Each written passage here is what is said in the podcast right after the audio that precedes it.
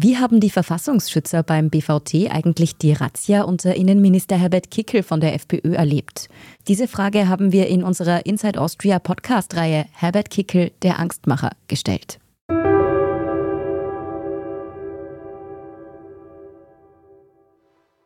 Was genau Herbert Kickel mit dem BVT vorhat, als er das Innenministerium übernimmt, das wissen wir nicht. Klar ist, auch er kennt natürlich das Schreiben mit den anonymen Vorwürfen. Wir wissen außerdem, dass Kickels Generalsekretär, ein Mann namens Peter Goldgruber, in den folgenden Wochen den Anschuldigungen nachgeht. Er sucht nach Zeugen, die die Vorwürfe bestätigen können, macht Druck bei der Wirtschafts- und Korruptionsstaatsanwaltschaft, damit die ermittelt. Zunächst erfolglos. Aber dann überschlagen sich die Ereignisse. Am 28. Februar 2018 stürmen bewaffnete Polizisten mit Sturmmasken das Bundesamt für Verfassungsschutz. Also ich war bei einem Termin außer Haus, als ich einen Telefonanruf erhielt von einem meiner Mitarbeiter, der mich darüber informierte, dass es eine Hausdurchsuchung gibt. Ich habe natürlich versucht, sofort in das Amt zurückzukehren. Als Kriedling in die Behörde kommt, sind die Polizisten schon dabei, die Räume zu durchsuchen. Sie beschlagnahmen offenbar wahllos Dokumente und Datenträger. Auch hochsensible Informationen von Geheimdienstpartnern aus dem Ausland. Und auffällig viele Daten aus dem Extremismusressort, wo gegen Rechtsextremisten ermittelt wird. Mehrere Privatwohnungen von Beamten werden ebenfalls durchsucht.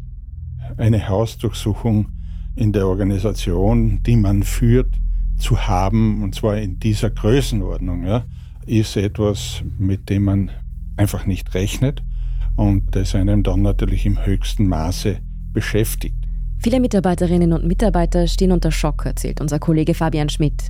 Die Abteilungsleiterin des Extremismusressorts, die ja jahrzehntelang auch Rechtsextremismus im Blick hatte, hat im Urschuss eben die legendäre Aussage getätigt, sie dachte, dass jetzt quasi der Tag X gekommen sei, von dem man in der rechten Szene ja immer spricht, also der Tag der Machtübernahme und des Ausschaltens quasi staatlicher Institutionen.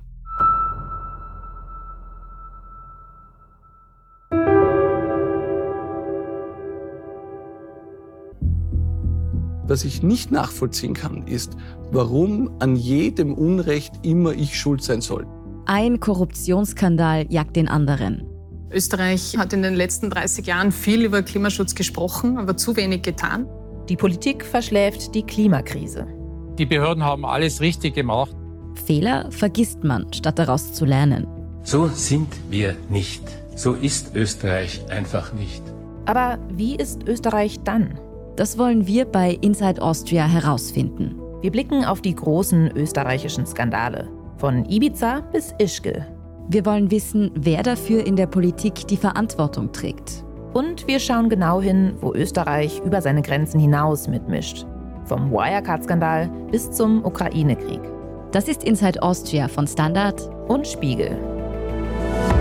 Jeden Samstag eine neue Folge, überall, wo es Podcasts gibt.